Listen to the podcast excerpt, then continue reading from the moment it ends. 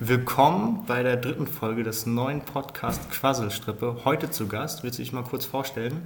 Ja, ich bin June Tomiak, ich bin Abgeordnete im Berliner Abgeordnetenhaus und bin da Sprecherin für Jugend, Verfassungsschutz und Strategien gegen Rechtsextremismus. Ich bin 23 Jahre alt und ähm, jetzt seit 2016, also seit vier Jahren, im Berliner Landesparlament und mache da parlamentarische Arbeit wie auch meine älteren Kollegen. Ähm, genau, ich bin hier im Wedding aufgewachsen, im Soldiner Kiez und habe hier auch mein Büro. Hier sitzen wir auch gerade.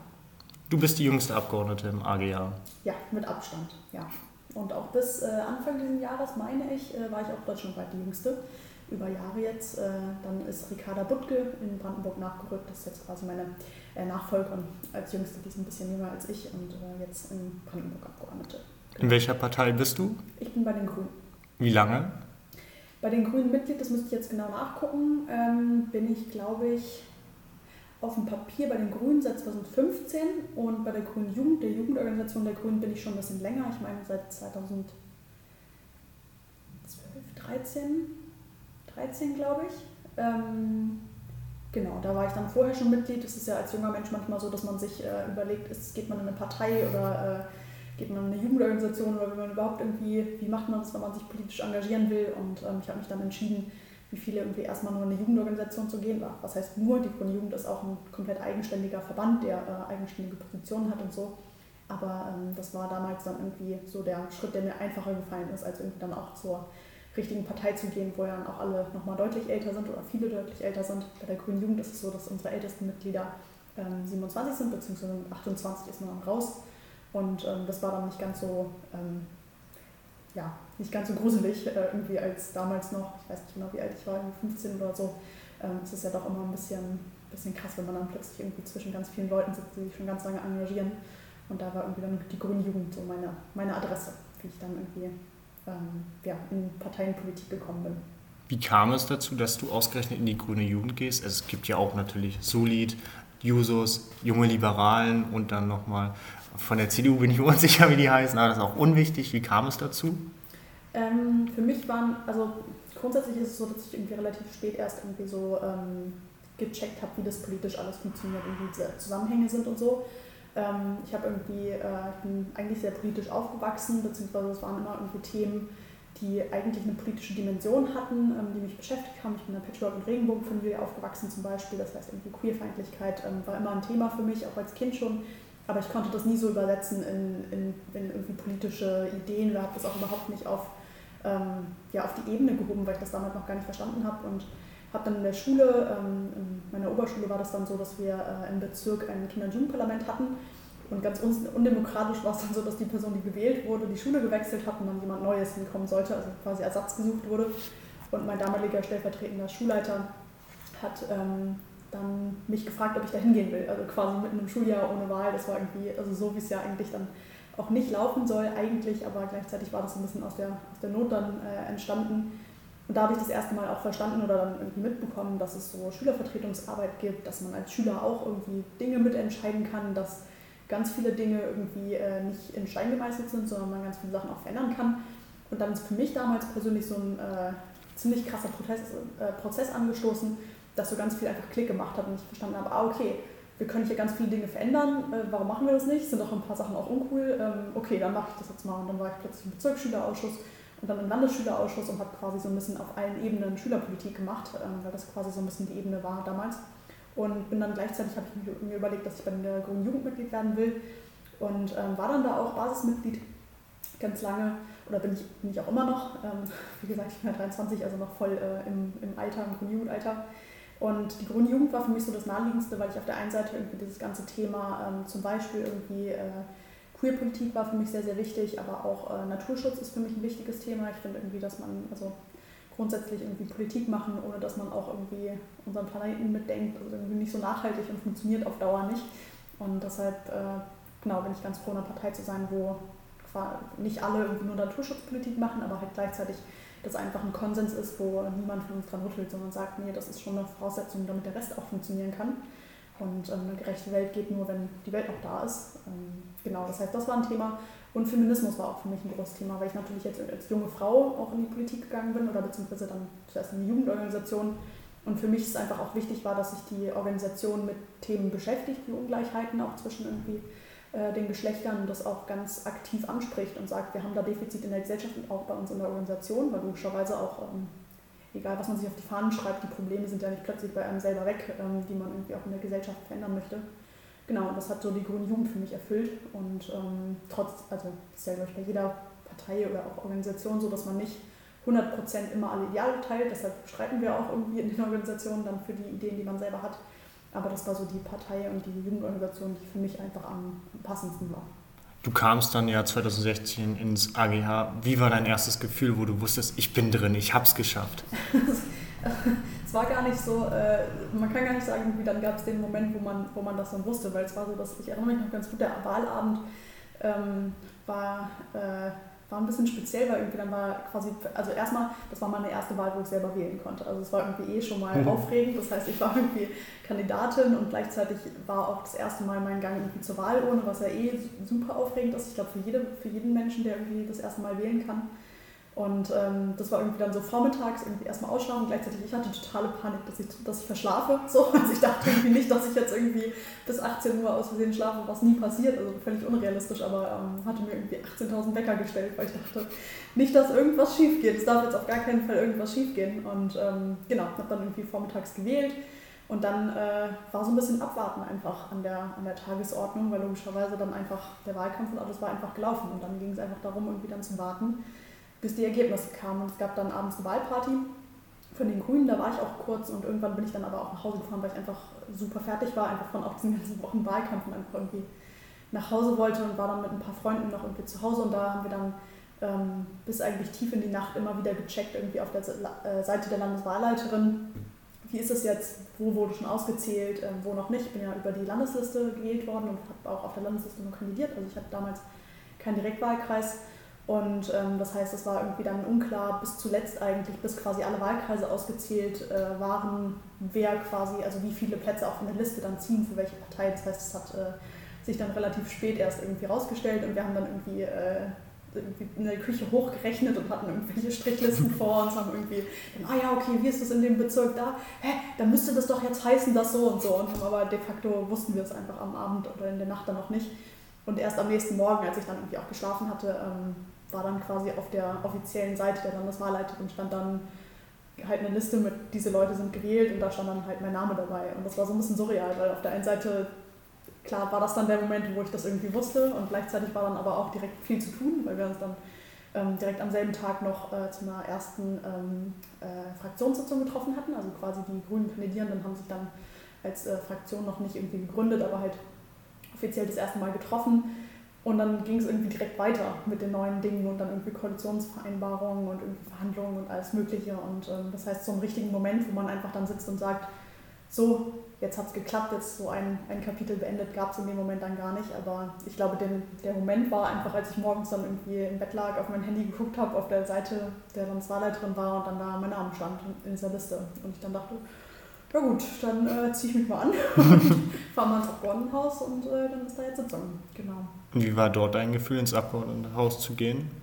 Also ich war vorher schon ein bisschen da. Ich habe, ähm, ich glaube, so ein bisschen auch einen, einen, ungewohnten Weg natürlich gehabt, weil ich damals so jung kandidiert habe und einfach auch ähm, dann quasi, als ich auf der, auf der Liste gewählt worden bin, ich bin auf Platz 15 gewählt worden, das ist ein relativ ähm, sicherer Listenplatz gewesen. Also es war dann schon quasi bei der Wahl im Frühjahr 2016 klar, dass es, wenn nicht irgendwie was ganz Dramatisches passiert, wahrscheinlich ich ins Abgeordnetenhaus einziehen werde. Das heißt, ich war in der Situation, dass ich auf der einen Seite natürlich den ganzen Sommer und den Wahlkampf vor mir hatte und gleichzeitig aber schon so ein bisschen absehen konnte, dass wahrscheinlich ähm, das was wird und ich dann abgeordnet werde. Und ähm, ich war in der Situation, dass ich so ein bisschen auch, ähm, war wahrscheinlich auch so ein bisschen meinem Alter geschuldet, dass ich einfach überlegt habe, naja, in anderen Jobs macht man das auch, Berufsvorbereitung, was macht man dann jetzt so? Gibt es natürlich nicht für Politiker. Ähm, aber ich habe dann damals halt die damalige Fraktion, also die in der Wahlperiode vorher, gefragt, ob es in Ordnung ist, wenn ich irgendwie ähm, ein bisschen einfach in deren, also in der Fraktion rumlunger und irgendwie da einen Schreibtisch bekomme, weil ich schon Presseanfragen hatte. Ich war auch, ähm, ich weiß gar nicht, ob ich die jüngste Kandidierende auch war, aber es war auf jeden Fall klar, dass ich vermutlich die jüngste Abgeordnete werde. Das heißt, es gab dann auch schon Presseanfragen und so und ähm, genau, war ich in der Fraktion und habe mir einfach schon Ausschusssitzungen angeguckt. Ich habe irgendwie mal versucht, so ein ganzes Plenum durchzuhalten, äh, was ja auch nicht so einfach ist bei den Stunden, die man dann da sitzt. Und äh, genau, habe einfach alles mir schon mal angeguckt, habe irgendwie die Räume kennengelernt, habe irgendwie auch unser äh, Fraktions-E-Mail-System äh, schon mal mir vorher angeguckt. Das war, glaube ich, auch sehr gut und zeitsparend, dass ich das schon kannte. Ähm, genau, und so war das dann einfach vorher, dass ich quasi so ein bisschen ähm, mich schon vorbereitet hatte, was, glaube ich, auch so ein bisschen, ähm, ja, einfach aus so einer Motivation heraus auch kam, dass ich dachte, ich weiß bestimmt ganz viele Sachen nicht und ich werde viel lernen müssen. Ich glaube, es müssen alle Leute, die gewählt werden, neu. Ähm, aber ich glaube, bei teilweise älteren Leuten oder Leute, die irgendwie, keine Ahnung, schon ganz lange in einem anderen Job gearbeitet haben, die äh, nehmen das vielleicht ein bisschen auf die leichtere Schulter und äh, sagen dann, ja gut, das wird sich schon alles finden. Und ich war damals sehr auch ehrfürchtig vor der Aufgabe, würde ich sagen, und habe gesagt, nee, ich äh, versuche hier irgendwie, soweit es geht, irgendwie mir das vorher anzusehen und mir das zu überlegen und so und äh, schon mal zu üben quasi. Und das war, denke ich, auf jeden Fall ganz gut, dass ich das gemacht habe. Und ähm, genau, daher kannte ich dann schon Sachen und als ich dann ins Abgeordnetenhaus gekommen bin, war es natürlich so, dass es einfach eine veränderte Situation war, weil dann wusste ich, okay, demnächst ist das hier mein Arbeitsplatz so richtig offiziell, das war schon, das war schon verrückt. Und dann, äh, genau in der Fraktionssitzung selber gab es dann, also es waren ja ein paar Abgeordnete, waren ja auch schon in der Legislaturperiode vorher da. Ähm, ich gehörte ja zu denen, die dann ganz neu dabei waren. Das heißt, für einige war es irgendwie einfach nur, ja, jetzt treffen wir uns endlich mal wieder und für die anderen war es so komplett irgendwie eine ganz neue Welt. Und wir haben damals dann irgendwie so ein, äh, wir haben da äh, so Umhängetaschen bekommen, das weiß ich noch von der Fraktion, die hatten sie aus alten Wahlkampf. Ähm, äh, so großen Großplakaten aus dieser Plastikfolie ähm, machen lassen. Also so, es gibt ja manchmal so Plan Umhängetaschen. Sowas hatten wir dann irgendwie von halt irgendwie alten Wahlkampfplakaten, die wir dann irgendwie recycelt haben, bekommen. Und das war irgendwie ganz cool, weil wir so ein bisschen so ein Starter, Starter-Paket bekommen haben als Abgeordnete. Und das habe ich auch, ich glaube, es liegt hinten im Schrank tatsächlich ähm, noch. Genau, so war das dann. Das war irgendwie auf der einen Seite alles ganz ähm, neu und gleichzeitig für andere oder für diejenigen, die schon dabei waren, so ein bisschen Business as usual wieder, aber jetzt geht es wieder zurück ins Normale war das, glaube ich, für alle Beteiligten sehr, sehr aufregend auf jeden Fall.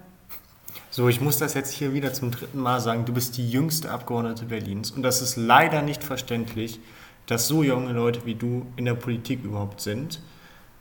Wie war es? Wurdest du belächelt von anderen Fraktionen? So, ja, die, die Jungen, die können auch wieso nichts? Oder gab es da Momente oder gab es auch Momente von anderen Fraktionen Anerkennung pur? Weil du hast meine Anerkennung, du hast Anerkennung von vielen jungen Menschen und Gab es da sehr viel Anerkennung, auch in, in deiner Fraktion? Ähm, ja, also, ich, also es ist ambivalent. Ich würde sagen, dass äh, in meiner Fraktion war das so, dass ja auch vorher wahrscheinlich, also schon klar war, dass wahrscheinlich irgendwie dann mit von der Partie bin und da gab es sehr viel Wohlwollen und ich habe sehr viel Hilfe auch bekommen von denen, die länger schon dabei waren. Das war alles sehr, sehr positiv. Da hatte ich nie das Gefühl, dass irgendwie ich da belächelt oder von oben herab irgendwie behandelt werde. Das war ganz gut. Gleichzeitig war es schon so, gerade am Anfang der Legislatur, dass es mehrere Situationen gab, die einfach ein bisschen, bisschen strange waren. Also es gab ja eine Zeit lang, äh, ist mal dieser Hashtag, äh, Hashtag diese jungen Leute getrennt. Da habe ich auch ein paar Sachen irgendwie beigesteuert, ein paar Geschichten. Da gab es zum Beispiel die Situation, äh, daran erinnere ich mich noch ganz gut, dass ähm, das war, glaube ich, mein erster Innenausschuss. Also das ist ja einer der, der Ausschüsse, die ich, ähm, die ich auch mache, wo ich als Abgeordnete irgendwie für uns drin sitze. Und da war es so, dass ich irgendwie zu früh gekommen bin und ähm, ich glaube, ein Kollege von der Opposition, ich meine CDU, ich bin aber gerade unsicher, ähm, war auch schon da und ich hatte mich dann an den Platz gesetzt, irgendwie von, von der grünen Fraktion. Also dazu muss man wissen, dass quasi ähm, die Ausschussräume so aufgebaut sind, dass vorne sitzt ähm, der Senat dann und der Ausschussvorsitzende oder die Ausschussvorsitzende und dann rechts und links, quasi wie so ein U, hm. sitzen die Abgeordneten und dann hinten im Bereich gibt es dann quasi ähm, Reihen für Gäste, die zuhören wollen und die kommen können, weil ja normalerweise, wenn nicht Corona wäre, ähm, kann man auch jede Sitzung sich angucken und vorbeikommen. Genau, und ich saß dann auf dem Platz der Grünen Fraktion und der Kollege von der CDU irgendwie kam vorbei und äh, meinte dann, ja, die Gäste sitzen hinten. und ich, mein, ich glaube, er meinte das überhaupt nicht böse, sondern er dachte irgendwie, ah, da ist eine junge, politikinteressierte Frau, so, äh, die, äh, dann gebe ich der mal einen guten Tipp, damit sie irgendwie jetzt nicht irgendwie, keine Ahnung, in Fettnäpfchen tritt. Ähm, und ich war davon völlig verwirrt, weil ich das überhaupt nicht, also in dem Moment überhaupt nicht gecheckt habe, was er von mir will, weil ich war so, äh, ja, weiß ich, Dankeschön, so, weil ich überhaupt nicht verstanden habe, dass er mir damit irgendwie sagen wollte, ja, am besten du setzt dich nach hinten, das war ja quasi das, was er aussagen wollte. Und ähm, das habe ich in dem Moment aber nicht gecheckt, erst dann irgendwie auch, weil ich ja dann nicht darauf eingegangen bin und mich auch nicht bewegt habe, ähm, ist er irgendwie so ein bisschen grumpy weggegangen und ich habe es auch nicht verstanden, was quasi sein Punkt war. Und dann habe ich irgendwann gecheckt, ah, okay, ah, er hat nicht verstanden, dass ich auch Abgeordnete bin. Das war der Punkt, okay, jetzt macht das alles Sinn. Und dann kamen aber halt die anderen Abgeordneten irgendwann ähm, nach kurzer Zeit, weil dann ja auch die Sitzung begann, und ähm, er hat dann gemerkt, dass ich nicht, nicht weggeschickt wurde, sondern dann da saß und halt irgendwie auch die anderen Grünen und so, dass sich niemand gewundert hat, sondern irgendwie das offenbar ähm, genau, dass ich da irgendwie dazugehörte und dann, als dann auch die Namen verlesen worden sind ähm, und quasi dann mitgeteilt wurde, wer Mitglied ist im Ausschuss, hat sich das dann auch aufgeklärt. Ähm, und solche Situationen gab es öfters am Anfang der Legislatur, wenn, man, wenn die Leute einen noch nicht kannten oder dann irgendwie klar war, ah ja, und dann kommt noch die Frau Abgeordnete Tomiak von den Grünen. Und dann war ich schon da und dann wurde gewartet und dann habe ich irgendwann mal gefragt, ja, auf wen warten wir denn? Ja, auf die Kollegin von den Grünen. Ich, ja, aber ich bin doch schon da. Und dann ist bei manchen Leuten hat es einfach noch nicht irgendwie dann geklickt, dass, dass ich das sein könnte, ähm, weil ja logischerweise ich ja auch Politiker oder Abgeordnete meistens mit eher, tendenziell eher Männern logischerweise und aber auch mit älteren Leuten verbinde. So, das ist ja das äh, Bild, was wir auch gesellschaftlich haben von ähm, Politikerinnen und Politikern. Und ähm, genau, das ist einfach ein äh, Stereotyp, was man am Anfang so ein bisschen durchbrechen musste und was auch immer noch vorkommt, dass Leute erstmal so ein bisschen irritiert sind. Ich finde es immer ganz witzig, wenn ich mit Schulklassen mich unterhalte zum Beispiel, da sind die auch oft dann erstmal so ein bisschen misstrauisch, weil, sie, weil ihnen angekündigt wurde, wir gehen in ein Parlament. Einige dachten schon, okay, es wird langweilig. Und dann kommt die Politikerin und dann sitze ich da vor denen. Und ähm, ganz am Anfang der Legislatur waren die Leute ja auch teilweise nur ein ganz bisschen jünger als ich. Ne? Also es war ja quasi ja, eine Generation ja auf jeden Fall. Und ähm, genau, am Anfang waren da einige so ein bisschen misstrauisch und haben gedacht, was, was soll das jetzt hier? Und dann ist aber irgendwann ganz, also ist meistens klar geworden, ah, okay, wir haben jetzt hier eine, eine Abgeordnete, die in derselben Position ist wie die anderen Abgeordneten und aber irgendwie unsere Sprache auch spricht und verstehen kann, was unsere Probleme sind und irgendwie das, das gut mitnehmen kann. Wir können der, mit der auf Augenhöhe reden und das ist, äh, würde ich sagen, ein sehr, sehr großer Vorteil. Und das ist ja auch eine Sache, die einfach fehlt, weil unsere Generation ja überhaupt nicht oder viel zu wenig repräsentiert ist in, äh, in der politischen Landschaft. Und man das auch merkt, wenn es irgendwie dann Debatten gibt um irgendwie Social Media Geschichten oder so oder irgendwie um Handynutzung in der Schule oder irgendwie Themen wie ähm, jetzt auch im Lockdown, was sind eigentlich die Themen, die jungen Menschen beschäftigen und so. Das ähm, sind Sachen, die oft dann, ja, so äh, die meisten anderen Abgeordneten kriegen dann ihre Informationen von irgendwelchen Zeitartikeln, die über die Jugend schreiben. Ne? Und das ist irgendwie dann schon das höchste der Gefühle. Und wenn man dann weiß, naja, äh, man ist selber irgendwie Teil dieser. Generation und weiß, wo die, wo die Probleme liegen oder weiß auch, was so die Themen sind, das ist einfach äh, eine ganz andere Dynamik oder eine ganz andere Rolle, die man einnehmen kann, wenn man da auch diese Themen äh, bespricht. Genau. Mich regt das ja auch immer auf, wenn ich jetzt beispielsweise demonstriere bei Fridays for Future und dann von oben herab die alten Menschen sagen, so, sagen, ja, geht doch in die Schule so. Dass sie es überhaupt nicht verstehen, finde ich und scheiße. Und dann noch ihren Senf zu geben, ist noch schlimmer. Und wenn du dann da bist, in einer Generation, die sich auch mit dem, mit dem Klimawandel sehr dolle beschäftigt, ist das schön. Ich kann dazu keine Worte so sehr finden. Es ist auf jeden Fall schön, weil endlich haben wir jemanden, der uns repräsentiert. Das haben wir ja leider nicht in der Politik. Und das ist schade. Ja, absolut. Ich meine, diese, also die, die äh, Erfahrung habe ich selber auch gemacht. Also als ich in äh, beim Schülerausschuss war zum Beispiel, war es auch so, dass auf der einen Seite ja ähm, grundsätzlich die meisten quasi in Anführungszeichen Erwachsene ähm, das ganz cool finden, wenn junge Leute sich auch politisch engagieren und dann irgendwie Demos machen oder irgendwie halt sich für ein Thema stark machen. Das wird immer ganz wohlwollend ähm, gesehen, aber gleichzeitig sehr von oben herab, wie du es auch beschrieben hast, dass es immer so ein bisschen paternalistisch ist, von wegen, ja, kommt man in unser Alter, dann ist das, dann wird sich das auch wieder geben und so, was, was, was ich für Quatsch halte. So. Und das sind einfach Themen, die, ähm, ja, die sich nicht, nicht über die Zeit geben. Gerade Klimawandel ist nicht ein Thema, was sich über die Zeit löst, sondern ganz im Gegenteil. Und ähm, ja, das war auch eine Erfahrung, wie gesagt, die ich selber gemacht habe, auch vor Fridays for Future, weil wie gesagt 2016 war ja dann, oder 2015 habe ich Abi gemacht und habe dann irgendwie aufgehört, damals dann logischerweise mit der Schülerpolitik, ähm, aber so die Jahre vorher war das oft ein, Spin oder einfach eine, ähm, eine Realität, die ich auch wahrgenommen habe und es war auch eine Frustration, die bei mir da war. Also dass ich gesagt habe, es war auch eine Motivation, warum ich gesagt habe, ich will beim Grünen eintreten, jetzt so richtig bei den, auch bei den in Anführungszeichen Altgrünen quasi mitzumachen und äh, jetzt in die richtige Partei zu gehen.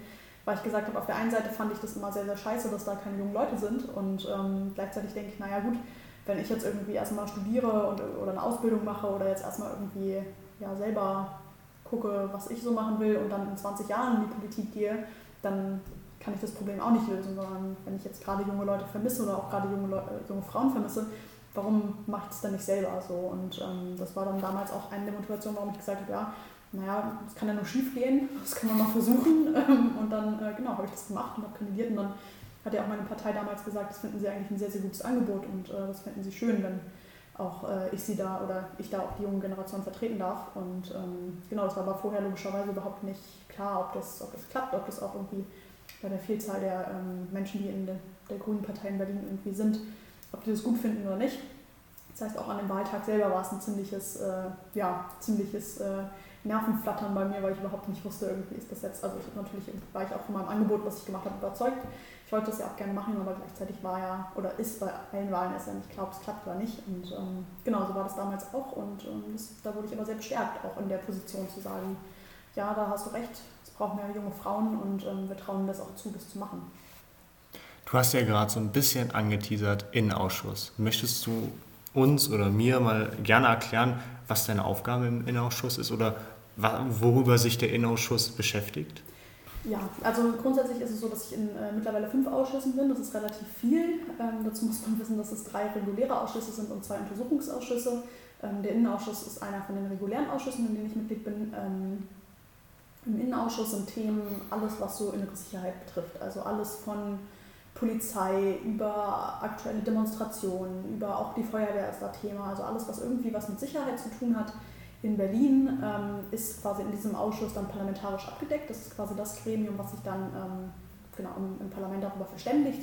So ein bisschen, man muss sich Ausschüsse vorstellen wie Arbeitsgruppen oder halt Fach, Fachabteilungen von den Abgeordneten, weil alle Abgeordneten äh, können nicht jedes Thema mit der gleichen Intensität bearbeiten. Das heißt, wir haben einfach ähm, genau, halt thematisch quasi Kreise gebildet, wo dann über spezielle Themen gesprochen wird und wo dann Empfehlungen für den Rest des Hauses dann äh, ausgesprochen werden. Genau, und da ähm, im Innenausschuss sind zum Beispiel dann aktuelle Demonstrationen sind ein Thema, was ich dann auch äh, ganz speziell irgendwie ähm, mitverfolge, aber auch, äh, ich bin ja auch Sprecherin für Strategien gegen Rechtsextremismus, das heißt alles, was ähm, auch gerade irgendwie die äh, ja, Vorkommnis beispielsweise in Neukölln mit der Neonazi-Terrorserie da angeht und so sind Themen, die auch im Innenausschuss behandelt werden, aber auch sowas wie ähm, der Feuerwehrjahresbericht äh, wird da vorgestellt und darüber sprechen wir, aber auch irgendwie Beschaffung von neuen Fahrzeugen, sei es für Polizei oder Feuerwehr oder ähm, auch Rettungsdienste oder irgendwie dann Katastrophenschutz sind, sind bei uns Thema. Genau. Und ansonsten läuft es so, dass wir ähm, entweder Besprechungspunkte, aktuelle Punkte oder ähm, auch Anhörungen haben, wenn wir zum Beispiel ein Thema haben, wo wir sagen, okay, ähm, da haben wir uns jetzt schon eine Meinung gebildet, aber wir brauchen auch eigentlich nochmal einen Input auch von denjenigen, die auf der Straße sind und irgendwie auch quasi dann damit arbeiten müssen, was wir entscheiden. Ähm, dann holen wir quasi uns nochmal die Experten ran, die kommen dann vorbei und erzählen uns so ihren Senf zu den Dingen und das ist oft sehr, sehr hilfreich, wenn man auch nochmal irgendwie einen Blick bekommt dafür, was, äh, genau, was die Leute dann eigentlich denken, die das auch betrifft. Und ähm, ja, genau, das ist so grob, was wir im Innenausschuss machen und was wir genau konkret auf die Tagesordnung setzen, das ist immer so ein bisschen dann davon abhängig, was natürlich A, tagespolitisch gerade aktuell ist, aber auch, ähm, worauf wir uns vereine, äh, verständigen als Ausschuss oder als Koalition auch, was unbedingt Thema sein muss. Weil natürlich haben wir auch manchmal längerfristige Sachen, die einfach mal besprochen werden müssen. Die polizeiliche Kriminalstatistik oder sowas sind Sachen, die wir dann da auch äh, vorstellen. Genau, und da ist auch immer Presse da. Das heißt, da ist dann auch meistens äh, gibt es dann auch Berichte ähm, darüber, was wir da so verhandeln, besprechen. Genau. Gab es da Momente, wo du auch dachtest, oh, jetzt möchte ich am besten jetzt raus, wenn da irgendjemand redet, wo du sagst, okay, der labert, sagen sie auf gut Deutsch, scheiße? Ähm, also ich glaube, gerade im Innenbereich ist es so, dass, also es ist ja grundsätzlich so, dass Politik sehr männlich dominiert ist. Wenn man sich dann nochmal bestimmte Themenfelder anguckt und bestimmte Politikfelder, ist es nochmal krasser und extremer, gerade zum Beispiel der Innenbereich und der Sicherheitsbereich ähm, ist ein Bereich, der fast ausschließlich von Männern ähm, dominiert ist und äh, betrieben wird. So, also wir haben fast, also wir haben weibliche Mitglieder auch im Ausschuss, aber de facto ähm, reden vor allem Männer. Das hat auch was damit zu tun, irgendwie was dann als Thema wichtig angesehen wird, glaube ich, und wie dann auch, wie breit dann darüber diskutiert werden muss. Ähm, und da geht es mir oft so, dass ich denke, wir haben drängendere Themen. Also wir hatten zum Beispiel beim, beim letzten Innenausschuss hatten wir, ähm, wir haben drei, drei Stunden lang getagt und davon haben wir knapp 2 Stunden 50 ähm, über die Rieger Straße und einen Besprechungspunkt der CDU gesprochen. Und das war einfach äh, unverhältnismäßig, weil wir da irgendwie zweieinhalb Stunden auch nicht neue Argumente ausgetauscht haben, oder länger als zweieinhalb Stunden, zwei Stunden 50. Ähm, keine neuen Argumente ausgetauscht haben, sondern irgendwie die kalte Suppe von irgendwie eigentlich seit Jahren wieder aufgewärmt haben. Es gab keinen Erkenntnisgewinn in der ganzen Debatte. Es ging einfach, also oft geht es dann darum, dass Leute nochmal ähm, sagen wollen, was sie irgendwie eh jedes Mal neu sagen, aber das irgendwie dann nochmal wieder auf Facebook packen können oder sonst wohin. Ähm, und das ist einfach irgendwie was, wo ich auch denke, dafür ist unsere Zeit eigentlich zu schade, weil wir haben auch so viele drängende Themen, gerade sicherheitspolitisch, die auf die Agenda kommen müssen. Jetzt gerade zum Beispiel diese Corona-Demonstration, beziehungsweise die, ähm, die Demonstration, äh, sie demonstrieren ja nicht gegen das, das Virus, das ist ja auch Quatsch, sondern sie sind ja gegen die äh, Gesundheitsauflagen und ähm, finden die Quatsch, äh, beziehungsweise gibt es jetzt auch noch andere Leute, die nochmal andere Motivationen haben, was diese Demos angeht. Aber das ist zum Beispiel ein sehr aktuelles Thema gewesen, worüber ich sehr, sehr gerne noch länger gesprochen hätte, auch im Innenausschuss, weil es äh, eigentlich auch unsere Aufgabe ist, zum Beispiel dann äh, Demonstrationsgeschehen oder auch ähm, Einsatztaktiken der Polizei dann zu bewerten und zu besprechen und das auszuwerten. Dazu sind wir zum Beispiel beim letzten Mal überhaupt nicht gekommen. Jetzt haben wir das parlamentarisch nicht machen können, beziehungsweise wir haben es dann ein bisschen aufgerufen im Verfassungsschutzausschuss, aber da geht es dann nicht mehr so sehr um irgendwie dann Einsatztechniken der Polizei, sondern da geht es dann tatsächlich um die ähm, Bewertung ähm, von einfach den Leuten, die da auch auf der Straße sind oder den Dingen, die auf die Straße getragen werden. Und ähm, ja, das, das merkt man einfach, dass irgendwie, dass da unterschiedliche Prioritätensetzungen gibt. Und das ist schon eine Sache, die mich auch oft nervt, dass ich denke, ähm, gerade eine weibliche Perspektive wird kaum gehört. Gerade ein Thema, also ich meine, Gewalt gegen Frauen ist eines unserer größten Sicherheitsprobleme, was wir haben. So, das ist einfach, kann man nicht wegdenken, das ist ein, ist ein Riesenproblem. Jeder, der irgendwie mal mit einer Frau, der eine Frau kennt, der schon mal mit einer Frau gesprochen hat, wird wissen, dass das irgendwie äh, eine sehr andere Weltwahrnehmung ist, die man hat, irgendwie, wenn man abends zum Beispiel allein nach Hause geht wenn man irgendwie, ähm, die meisten Frauen, die es gibt, irgendwie sind schon mal Opfer von Gewalttaten geworden oder von Übergriffen. Ähm, das heißt, es ist nicht ein Theoretikum, worüber wir sprechen, sondern sehr konkrete Dinge, worüber wir eigentlich verhandeln müssen, wie wir da auch sicherheitspolitische Antworten darauf finden können. Und sowas wird zum Beispiel ähm, nicht ausreichend gemacht. Es liegt nicht nur daran, dass irgendwie, ähm, ja, also es liegt daran unter anderem, dass halt einfach das nicht als Thema so wichtig bewertet wird, so von anderen äh, Fraktionen teilweise, beziehungsweise so ein bisschen als so Nebensächlichkeit, beziehungsweise, naja, das, das ist halt einfach so, das kann man nicht verändern. Da ist mein Anspruch aber schon zu sagen, nee, wir müssen schon darüber sprechen, für wen ist zum Beispiel, also im Sicherheitsbereich ist das mein Ansatz, dass ich sage, wir müssen darüber sprechen, wer wie sicher sein kann, auch in Berlin, in dieser Stadt und ähm, wem Sicherheit zuteil wird und wem nicht und woran das liegt und wie wir das auch äh, perspektivisch verändern können, dass alle Menschen ähm, sicher sein können und hier irgendwie dann wissen, dass sie Hilfe bekommen, wenn sie irgendwie ähm, Hilfe brauchen. Und ähm, das sind zum Beispiel Themen, die äh, so ein bisschen auch dann als soft abgetan werden dürfen. Ja, jetzt sprechen wir irgendwie über Frauenhäuser oder so, was, was einfach knallharte Themen sind, aber nicht als hm. die ähm, wahrgenommen werden. Das ärgert mich dann natürlich schon, weil ich denke, das ist äh, eine Lebensrealität von sehr, sehr vielen Menschen und das ist nicht ein nebensächliches Thema, sondern sehr, sehr wichtig. Und ähm, genau, ja, da könnte ich jetzt stundenlang drüber sprechen, irgendwie, was ich da wichtig fände, aber ähm, das gibt, glaube ich, ein ganz gutes Bild, was so meine, meine Themen da sind oder die Problematik, die ich sehe. Das Thema ist ja auch wichtig und das ist auch natürlich schade, wenn das in der Politik nicht so ähm, fassbar ist oder wenn da sehr wenig darüber gesprochen wird. Weil ich glaube, das betrifft viele Menschen. Und wenn dann die Politik sagt, ja, wieder das alte, also in dem Sinne, wieder dieses alte Thema, dieses Thema, das immer aufkommt, da muss man auch irgendwann am Punkt im Kopf haben, wir müssen was verändern. Und dann heißt dann nicht, okay, wir warten, sondern tatkräftiger sein. Und das, da sind alle Politiker gefragt, aus jeden Parteien, weil das ja auch ein gesellschaftliches Thema ist, was alle bewegt. Ja, eigentlich schon. Ja. Du hast gerade noch gesagt, Untersuchungsausschüsse. Das interessiert mich jetzt. In welchen Untersuchungsausschüssen bist du? Ähm, ich sitze im ersten Untersuchungsausschuss zum Terroranschlag am Breitscheidplatz und ich sitze im Untersuchungsausschuss zu den, Gedenk äh, zu den Übergriffen an der Gedenkstätte Hohenschönhausen.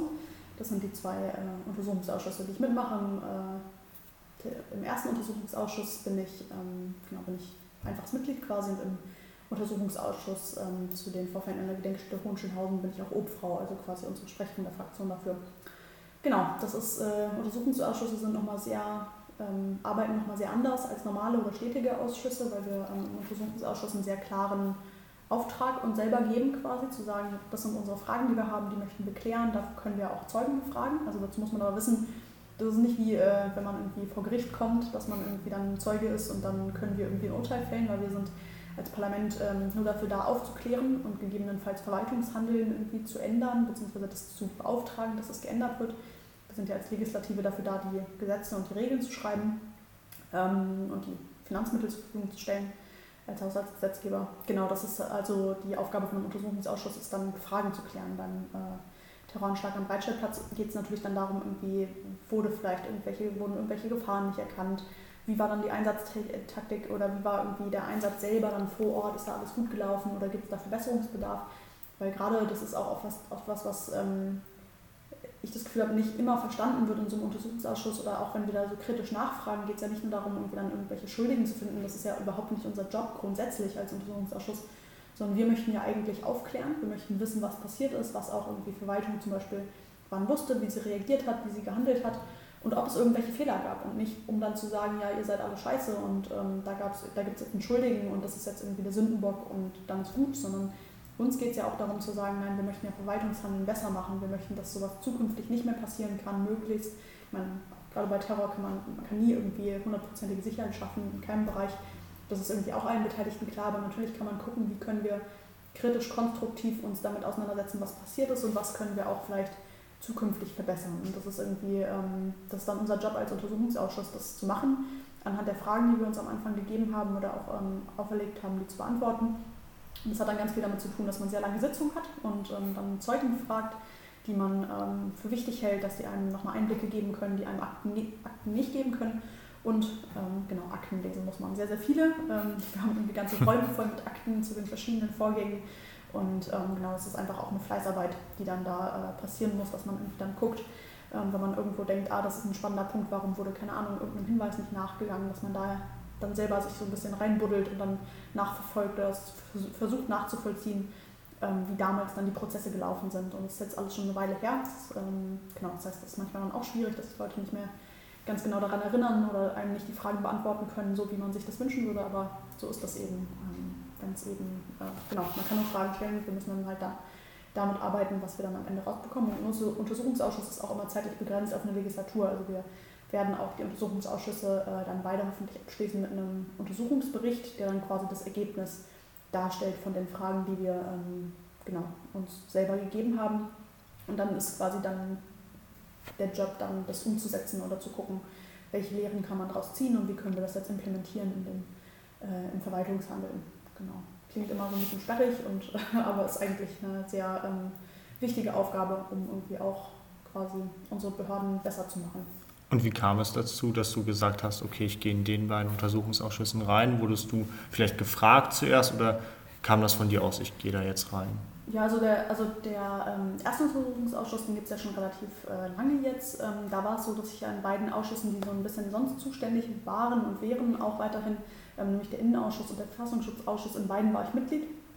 Oder bin ich Mitglied, ich bin auch weiterhin da Mitglied. Ähm, das heißt, das hat einfach Sinn ergeben, weil ich mit der Thematik eh schon zu tun hatte und im Innenbereich eh tätig bin, dass ich gesagt habe, okay, das äh, mache ich jetzt auch mit, weil das auch in meinen Aufgabenbereich fällt. Ähm, und der dritte Untersuchungsausschuss zu den äh, Vorfällen in der Gedenkstätte Hohenschönhausen ähm, war eine Sache, die ich persönlich auch wichtig fand. Also wurde ich auch gefragt von meiner Fraktion, ob ich das gerne machen möchte. Finde ich aber auch wichtig, weil da geht es ja auch um äh, sexuelle Übergriffe und Übergriffe gegenüber auch jungen Frauen. Ähm, und da auch irgendwie da zu sein und zu sagen, ich bin hier irgendwie eine junge Parlamentarierin und ich äh, gucke damit drauf, das ist, glaube ich, glaube ich, wichtig. Also das fand ich irgendwie auch persönlich einfach eine, ähm, eine wichtige Sache, dass das ordentlich gemacht wird und dass wir da irgendwie gut, gut drauf gucken. Und ich hatte halt schon parlamentarische Erfahrungen im Umgang mit äh, Untersuchungsausschüssen und dementsprechend, ähm, genau, es ist natürlich jetzt noch mehr Arbeit und irgendwie relativ viel zu tun. Aber ähm, genau, eine Sache, für die ich mich dann entschieden habe, das trotzdem zu machen. Hm, wenn du ja jetzt in den Ausschüssen bist, natürlich, ihr arbeitet sehr viel und irgendwann kommst du vielleicht auch zum Punkt, wo du gefragt wirst, ja, jetzt hältst du eine Rede. Wie ja. war deine erste Rede oder wie war das Gefühl überhaupt? Ähm, das ist ganz lustig, weil irgendwie am Anfang, also es, äh, also ich weiß, ich muss gerade auch nochmal überlegen, welche meine konkret erste Rede war. Ich weiß, dass ich meine erste Rede auf jeden Fall ähm, so ein bisschen soft machen wollte, also dass ich nicht irgendwie direkt irgendwie eine Wutrede halten wollte oder irgendwie, ähm, keine Ahnung, irgendjemanden anpöbeln wollte. Das ist ja auch grundsätzlich immer, muss man sich gut überlegen im Parlament, kann man natürlich machen, aber es ist ein bisschen auch Abwägungssache. Ähm, also ich auf jeden Fall wollte ich meine erste Rede irgendwie einfach das so ein bisschen hinter mir haben und irgendwie eine gute Rede halten und dann ähm, genau gucken, wie es ist, da vorne zu stehen und das, ähm, ja, dieses Podium auch zu haben und ähm, dann, ja, dass einem 160 äh, Kollegen, dann beziehungsweise 159 Kollegen ähm, und Kolleginnen dann irgendwie lauschen und äh, zuhören und das irgendwie auch in die Stadt getragen wird und so ist schon ein ähm, krasses Privileg und einfach eine ziemlich krasse Sache. Und das heißt, die erste Rede war auf jeden Fall eine Sache, wo ich gesagt habe, das äh, will ich ruhig angehen lassen. Und es ist natürlich trotzdem aufregend, es ist auch immer noch aufregend dass man weiß, irgendwie, man hat eine Rederunde vor sich. Ähm, ich habe am letzten Donnerstag äh, war unser letztes Plenum und da habe ich auch eine Rede gehalten in der aktuellen Stunde. Da hat man immer mehr Zeit. Das ist quasi so ein bisschen der ähm, Aufhänger des Tages, könnte man sagen. Ähm, das ging um äh, beim letzten Mal jetzt äh, zu Lehren des NSU, aus dem NSU und äh, der Terrorserie in Neukölln. Dazu habe ich gesprochen, zehn Minuten lang, beziehungsweise meine Rede war, glaube ich, ein bisschen was über acht Minuten. Ähm, genau, das ist natürlich auf der einen Seite ein krasses, äh, einfach eine krasse Sache, dass man weiß, ich kann jetzt hier irgendwie, ich mache mir jetzt Gedanken, ich schreibe eine Rede, ich ähm, überlege jetzt, was ich sagen will, für mich, aber auch für uns als Fraktion.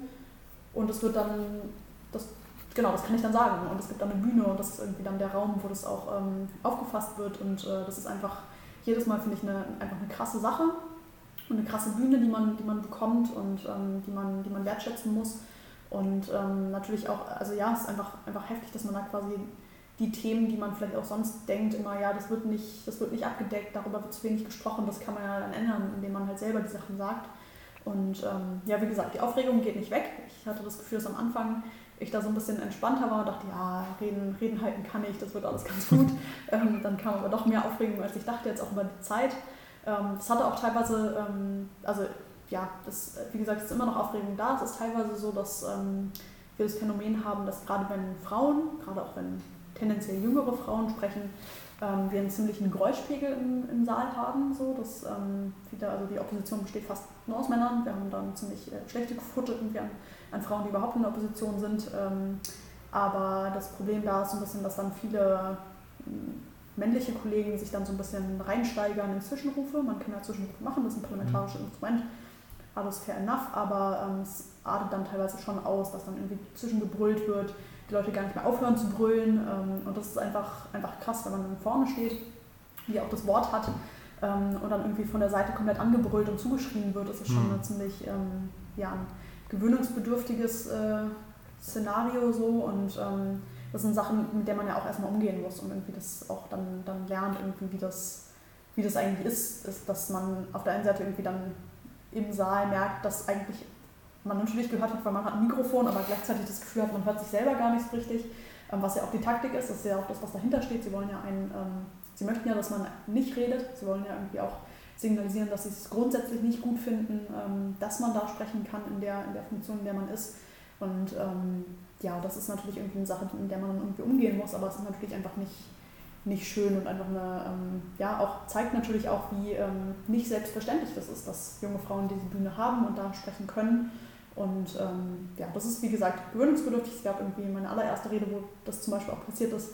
Ähm, da gab es eine Kurzintervention, wo ich auch ziemlich, äh, also wo ich angeschrien wurde, wo ich irgendwie auch dann so ein bisschen perplex war und ähm, das ist dann irgendwie, da sieht man, dass ich, oder Videos sind ja alle online, ähm, dass ich irgendwie dann darauf antworten will, aber man hört ja nicht, was dann quasi gesagt mhm. wurde und mich an, äh, was die Leute mir zugeschrieben haben. Das heißt, ich antworte dann so einen Halbsatz, dann gucke ich wieder verständnislos, weil halt irgendwie die noch wieder was gesagt hatten. Das heißt, es ist irgendwie eine ganz weirde Situation, weil in dem Video sieht man quasi, dass ich eigentlich das Wort habe, aber gleichzeitig Leute mich anbrüllen, aber man hört es nur so als Hintergrundrauschen und ich dann so ein bisschen immer wieder versuche anzusetzen, zu antworten und das irgendwie alles ein bisschen, äh, bisschen weird ist und ich war davon ziemlich überrumpelt damals, war am Anfang der Legislatur und da war es dann so, dass ich irgendwie am Ende wirklich gesagt hatte, ja, ähm, ja, das werden wir irgendwie im Ausschuss besprechen und so. Und dann war ich so, also war ich einfach ein bisschen verwirrt, weil dann irgendwie nochmal ein Zwischenruf kam und ich, ja, viel Spaß und bin dann irgendwie vom, vom Pult weggelaufen, einfach weil das war quasi dann der Ausspruch ja oder mein, meine Antwort auf das, was irgendwie mir zugerufen wurde, aber in dem Video hört man ja nicht, was mir zugerufen wurde.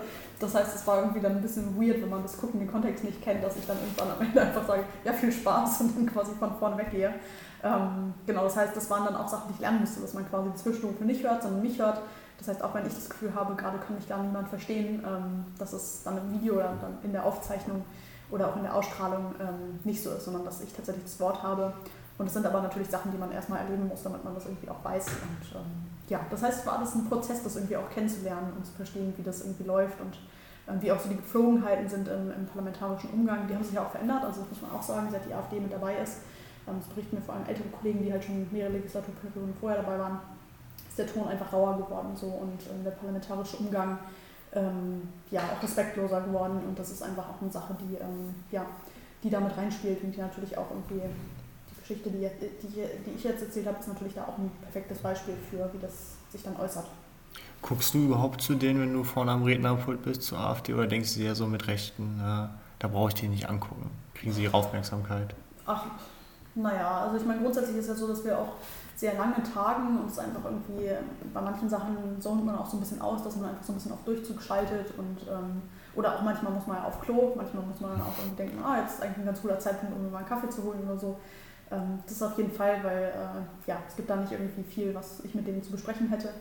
Ähm, und dementsprechend verpasse ich da auch nicht viel. Ähm, genau, manchmal ist es aber auch ganz amüsant. Also gerade wenn man irgendwie weiß, also gerade bei Rederunden, wo ich dann auch ähm, zu Anträgen von, von der AfD zum Beispiel reden durfte, musste, ähm, war es dann auch so, dass mich interessiert hat, was sie dann eigentlich sagen. Und ich ja dann auch, also ich gerne damit arbeite, so ein bisschen mir zu überlegen, was wahrscheinlich die Argumentationen sind oder auch die Argumentationen, die in Anträgen dann stehen, äh, mich mit denen zu beschäftigen und dann auch zu sagen, ja, aber was würde das denn bedeuten, wenn wir jetzt tatsächlich irgendwie, also wenn man mal annimmt, irgendwie, das wäre alles so, wie sie das sagen, was würde das denn de facto bedeuten und dann quasi ja, mit, mit Fakten das ein bisschen auseinander nimmt. Ähm, das hilft bei denen selber nicht, aber vielleicht bei Leuten, die zuhören, ähm, dass sie mitbekommen, dass das oft sehr viel Quatsch ist. Ähm, und dann finde ich es schon spannend, irgendwie auch zu, zu hören, was sie dann irgendwie als Argumente bringen. Meistens ist es, also es ist eigentlich nie was, was mich überrascht, so, sondern es ist meistens sehr vorhersehbar, was sie dann irgendwie für Plattitüten da irgendwie ja, auftischen. Aber ja, das hat dann eher Unterhaltungswert, als dass ich denke, ich lerne mal was. Gab es schon weirde Situationen im Haus, also wenn du jetzt einem AfD-Abgeordneten entgegenläufst, schnell, schnell irgendwo weg, weggehen oder gab es da schon komische Situationen? Ähm, ja, es gab zum Beispiel mal die Geschichte, dass äh, ich habe Anfragen gestellt oder stelle immer noch Anfragen zu äh, rechtsextremen Straftaten zum Beispiel ähm, in Berlin und da hat ein Kollege, auch in Anführungszeichen, ähm, hat dann die Anfragen gecopy und pasted, also hat die ein und selben Anfragen gestellt, hat aber immer Rechtsextremismus mit Linksextremismus ersetzt. Oh. Und dann gab es, ähm, genau, ja, ich schon, ja, gut, ähm, klar, ich mache die Arbeit gerne auch irgendwie für mehr Leute. Ähm, auf jeden Fall hat das dann irgendwie die Presse mitbekommen, beziehungsweise dann gab es Artikel darüber, von wegen, ja, dieser, dieser AfD-Abgeordnete muss von irgendwie 19-jähriger Grünen die Anfragen abschreiben, so nach dem Motto. Kann das irgendwie nicht selber machen.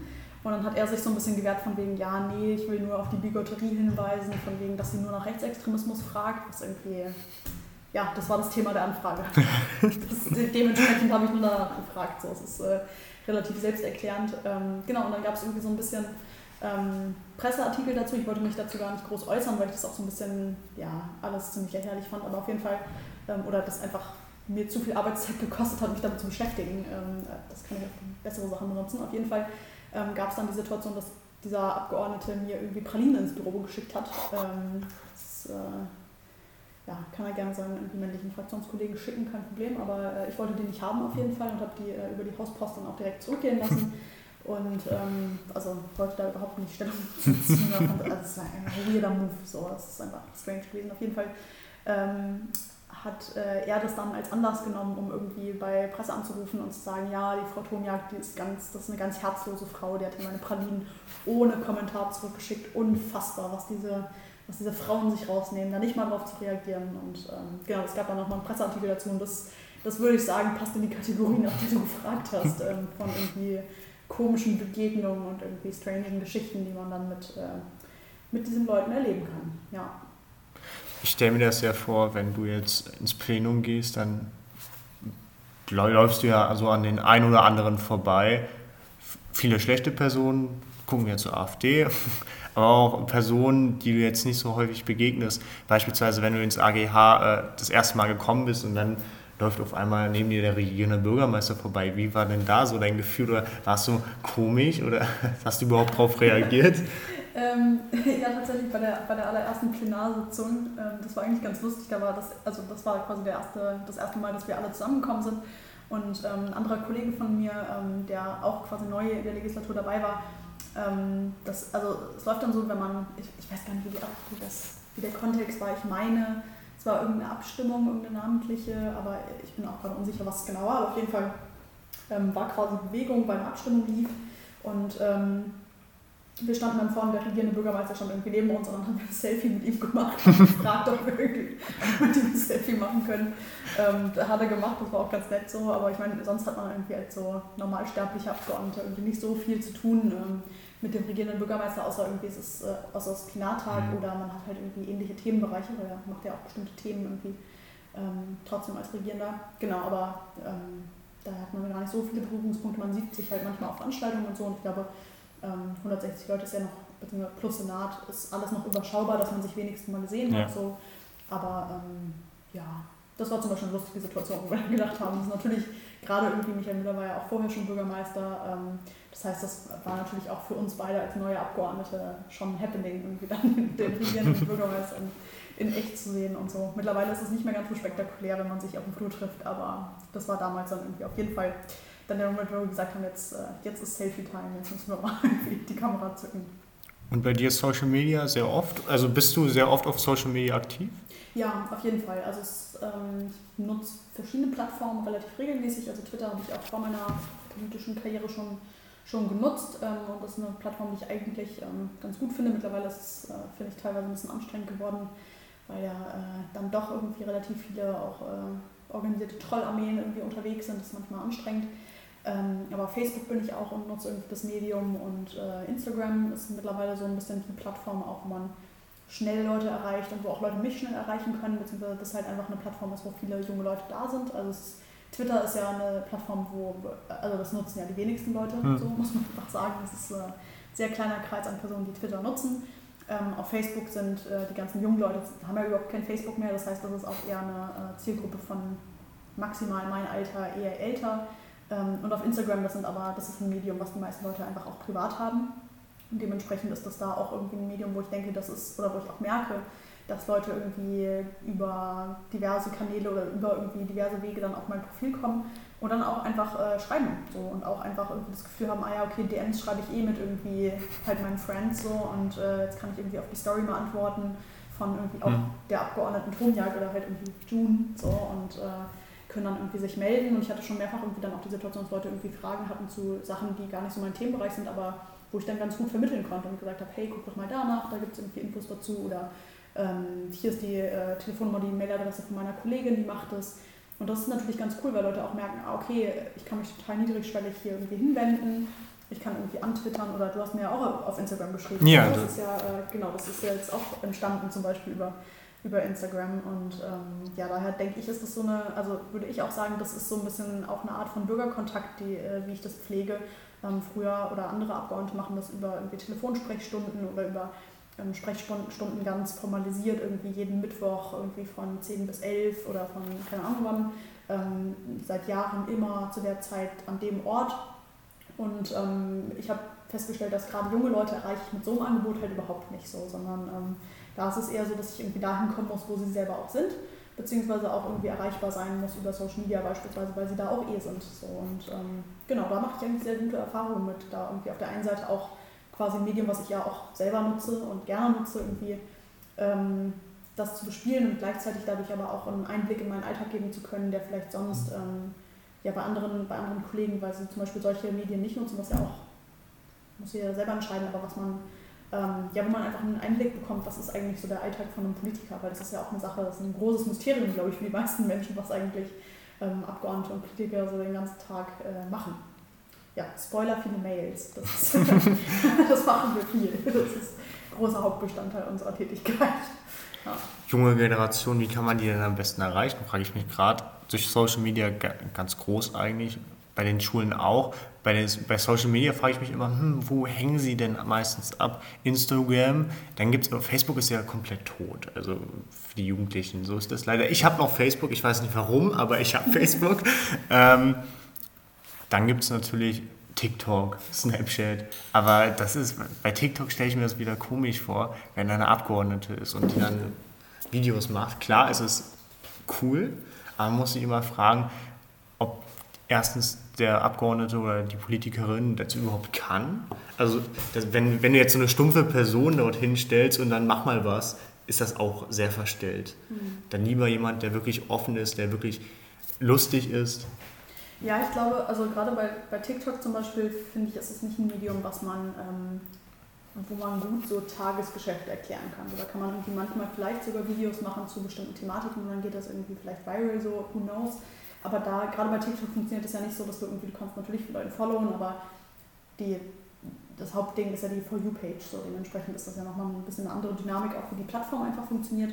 Und ähm, ich nutze äh, TikTok zum Beispiel nur privat und nicht irgendwie als äh, jetzt Politiker-Plattform, die ich offiziell nehme, so, weil das ist irgendwie mir, mir auch nichts. Ich glaube, für manche Dinge könnte man das schon machen, aber ich glaube, ähm, ja, es ist auch jetzt nicht so schlimm, dass man irgendwie, ähm, wenn man gerade irgendwie dann auch zum Beispiel, ja ich jetzt auch ganz speziell irgendwie gerne eigentlich Jugendliche hier im Kiez erreichen möchte, mhm. ähm, dann einfach irgendwie in, in TikTok zu spülen und dann quasi zu sagen, hier die ganze Welt, vielleicht erreicht es auch jemand im Soldiner Kiez oder im Gesundbrunnen, ist, ähm, da ist glaube ich die, die Lücke dazwischen oder der, der äh, ja, das ist glaube ich eher ein bisschen groß. Ich glaube, da ist eher tatsächlich der Punkt, dass man irgendwie mit Leuten direkt ins Gespräch kommen muss, sagt, hey, ähm, ihr wart irgendwie gerade bei mir im Abgeordnetenhaus mit der Klasse.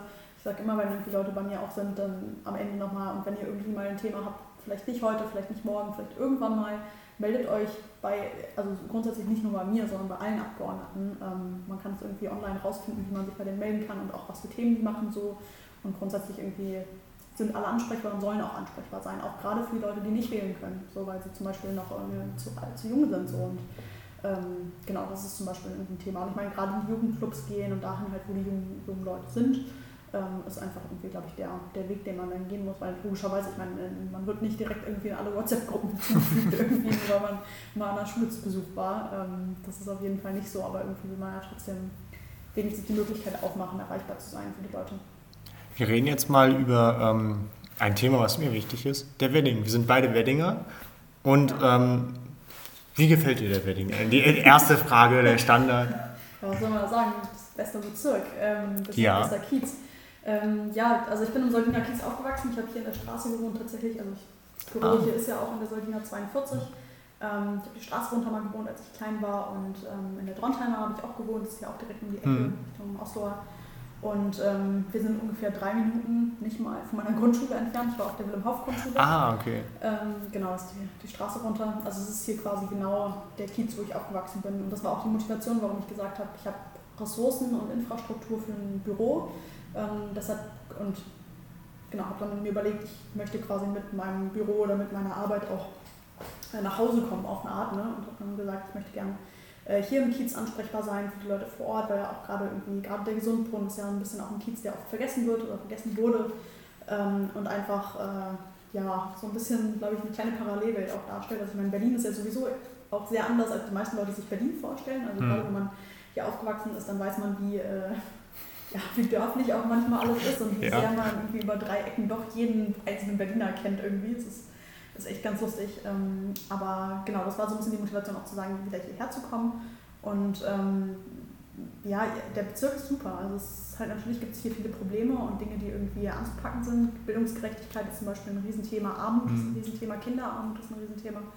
Ähm, aber das hat ja alles Gründe. So. Das hat ja Gründe, irgendwie, wie hier die äh, Einwohnerstruktur ist, hat was damit zu tun, irgendwie, ähm, dass hier die Mieten sehr, sehr lange sehr billig waren und dass hoffentlich auch wir das hinkriegen, dass hier die Menschen, die irgendwie hier schon lange wohnen, auch leben bleiben können. Das ist zum Beispiel ein, Kampf, den ich irgendwie zusätzlich zu meiner inhaltlichen Arbeit ähm, so ein bisschen jetzt hier vor Ort oft führe. Also ich habe irgendwie, ähm, wir haben jetzt zuletzt mit dem Vorkaufsrecht ähm, mit ganz konkreten Häusern zu tun gehabt, ähm, wo wir nicht alle kaufen konnten vom Land, über das Land. So, das ist, ist scheiße, so, es fühlt sich auch jedes Mal ähm, so ein bisschen, eine, also ist natürlich nicht eine persönliche Niederlage, aber es fühlt sich jedes Mal irgendwie so ein bisschen an den Stich ins Herz, wenn man weiß, okay, fuck, das haben wir jetzt irgendwie nicht hingekriegt wir müssen jetzt irgendwie gucken, wie wir, wie wir trotzdem den Mietern irgendwie vor Ort helfen, dass die nicht ihr Zuhause verlieren. Und ähm, ja, das ist einfach eine Sache, die irgendwie auf der einen Seite ist es schön, hier quasi politisch auch wieder, oder auch politisch jetzt hierher kommen zu können und irgendwie hier zu Hause zu sein, ansprechbar zu sein, ja auch irgendwie, das, ähm, das macht ja auch ganz viel. Wenn irgendwie Leute dann auch mitbekommen, dass ich hier auch aufgewachsen bin, dann ähm, gibt es so ein ganz anderes Verständnis, wie man miteinander sprechen kann, weil man irgendwie die Probleme, Probleme kennt und weiß, wie es läuft und so. Und ähm, ja, das ist, das ist schön und das ist irgendwie auch meine Motivation gewesen, irgendwie wieder, wieder herzukommen quasi.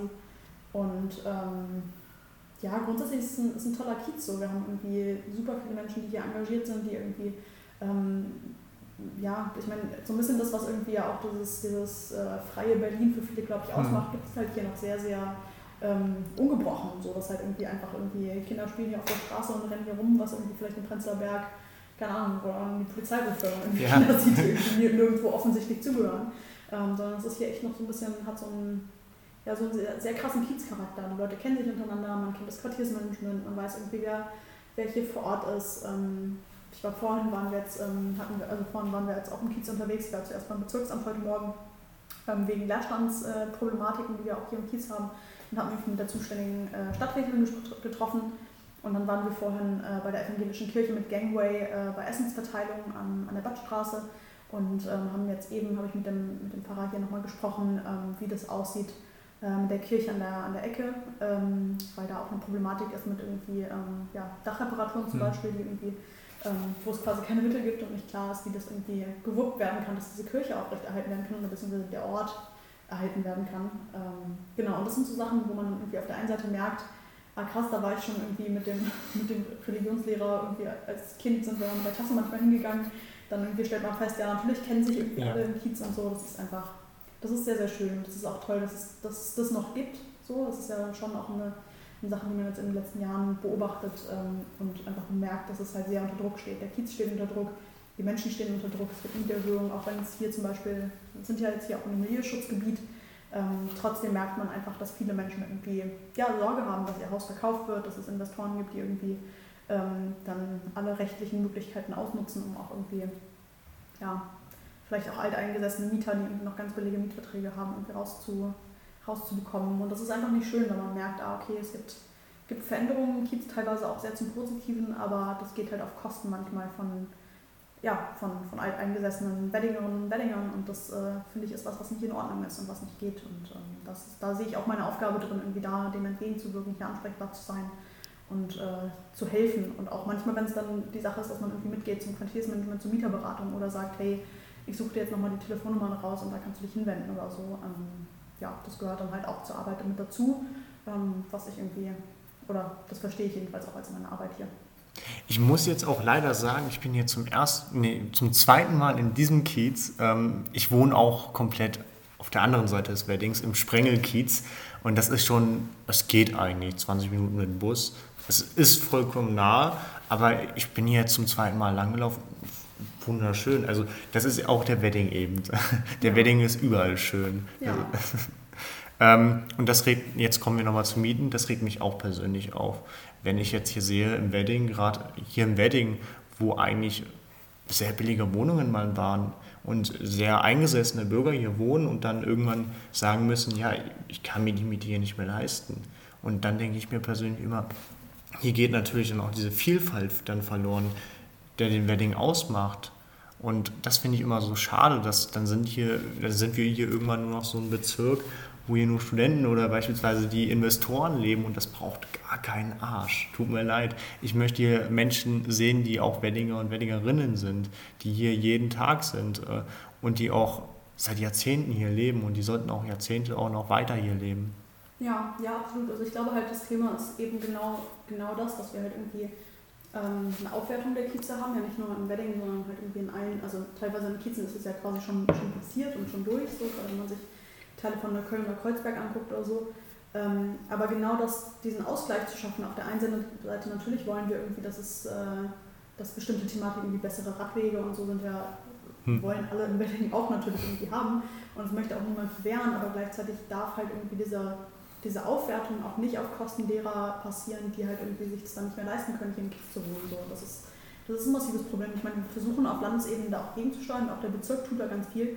Aber es ist halt manchmal so ein bisschen so, als würde man gegen Windmühlen kämpfen, weil natürlich irgendwie auch so eine Verwaltung ist sehr schwerfällig manchmal oder hat man irgendwie halt, ähm, ja, kann die, kann rechtliche Spielräume ist dann manchmal ein bisschen schwieriger irgendwie zu sagen, wir testen jetzt irgendwie alles aus, was geht, wenn man halt irgendwie sehr klare Vorgaben hat, was irgendwie geht und was nicht und so. Und ich meine, das mit, den Milieuschutzgebieten ist irgendwie jetzt ein Instrument, was wir versuchen, was schon mal, also was wirkt, aber wo natürlich auch Menschen Bescheid wissen müssen darüber, dass es das jetzt gibt und dass sie geschützt sind, weil natürlich wenn, also ein Vermieter, der kein Interesse daran hat, wird es seinen Mietern auch nicht unbedingt proaktiv kommunizieren und sagen, hey, folgende neue Rechte hast du bekommen, dass, äh, falls, wir mal, falls wir mal ein Problem miteinander haben, äh, wende dich hier und hier hin zur Beratung.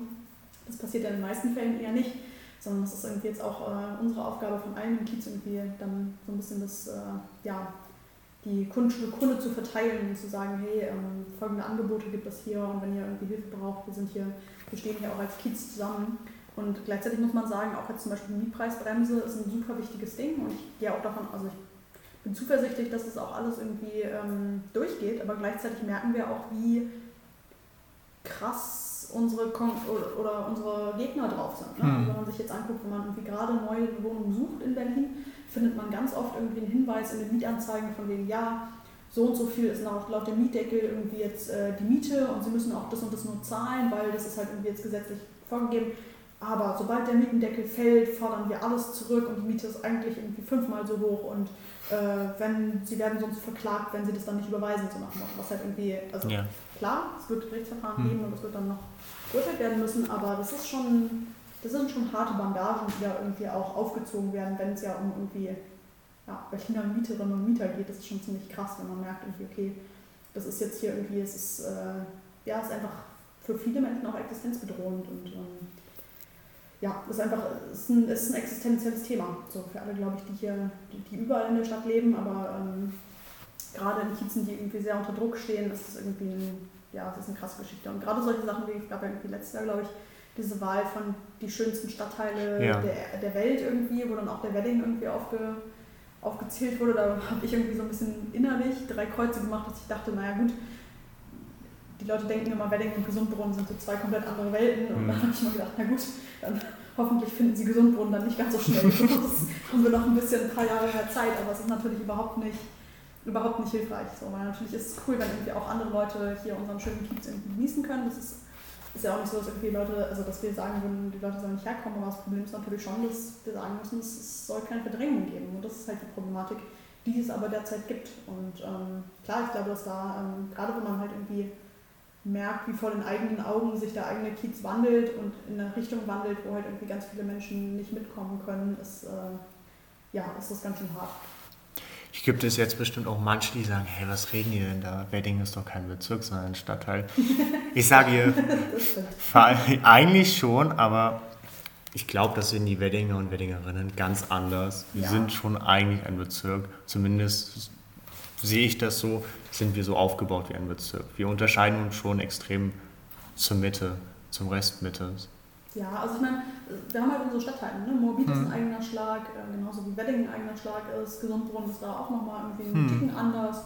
Ähm, genauso wie irgendwie ja auch Friedrichshain und Kreuzberg nicht irgendwie ein und dasselbe sind, genauso wie irgendwie äh, Nordneukölln, Südneukölln sich durchaus unterscheiden. Ja. Das, ist ja, das ist ja so bei uns. Und ich meine, gerade wenn man irgendwie sich Kieze anguckt oder so, hat man ja manchmal irgendwie nur Häuserblocks, die zwischen Kiezen liegen mhm. und hm. man hat das Gefühl, man ist in einer anderen Stadt. So. Das ist ja das ist ja so ein bisschen diese Besonderheit von Berlin, dass wir nicht so ein, ein Stadtzentrum und dann irgendwie so dasselbe Ding drumherum haben, sondern halt irgendwie eigentlich aus ganz vielen kleinen Städten und Dörfern bestehen und ähm, ja, die alle irgendwie regionale Besonderheiten haben. Das ist, finde ich, ist auch so ein bisschen das, das Schöne an Berlin.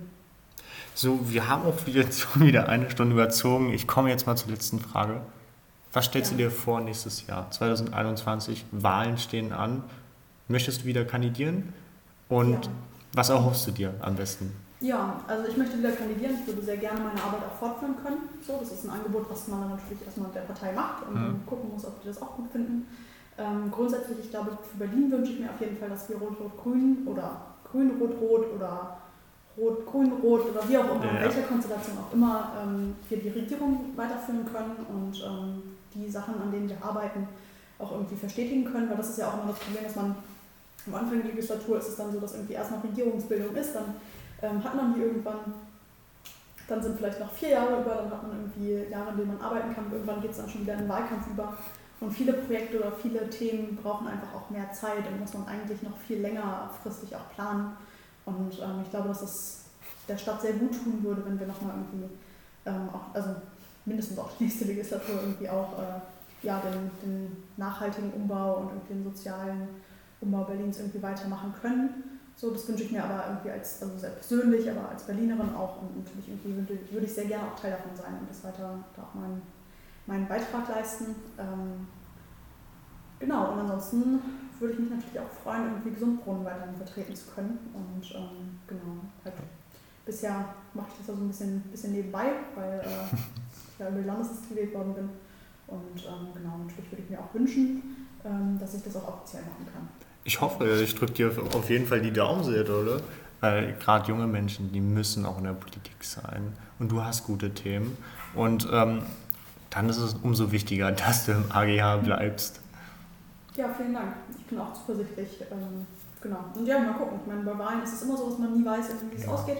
Aber ähm, ich denke auch, dass es auf jeden Fall durchaus ähm, gut wäre, wenn die Themen auch weitergeführt werden, was ja, also, was ja auf jeden Fall passiert.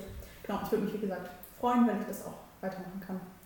Mal schauen. Aber so oder so wird es ja, ich glaube, auf allen Ebenen, in allen Bereichen, wir haben so eine Superwahl ja vor uns, wir haben ja Bundestagswahl, Land, also Abgeordnetenhauswahl und Bezirksverordnetenversammlungswahlen halt gleichzeitig.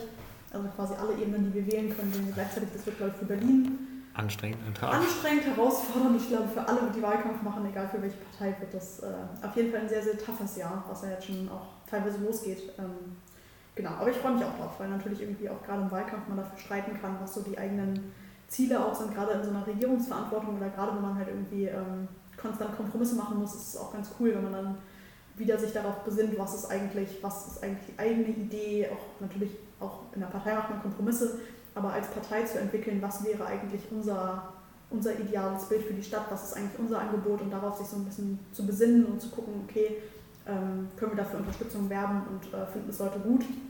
Und ich glaube, ähm, ja, das wird auf jeden Fall ganz cool, darauf freue ich mich auf jeden Fall. Und äh, ja, auch wenn es anstrengend wird, ist das, glaube ich, eine tolle, tolle Sache auf jeden Fall. Okay, jetzt verabschiede ich mich auch. Das war auch jetzt die dritte Folge des Podcasts Quasselstrippe. Ähm, heute mit Juna Tomjak. War sehr entspannt. Wir haben sehr viel gequasselt und ich hoffe, das werden wir weitermachen. Ja, sehr gerne.